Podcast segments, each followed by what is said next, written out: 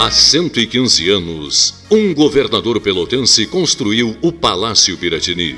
Neste século XXI, outro governador pelotense inseriu Pelotas no cenário político do Rio Grande do Sul.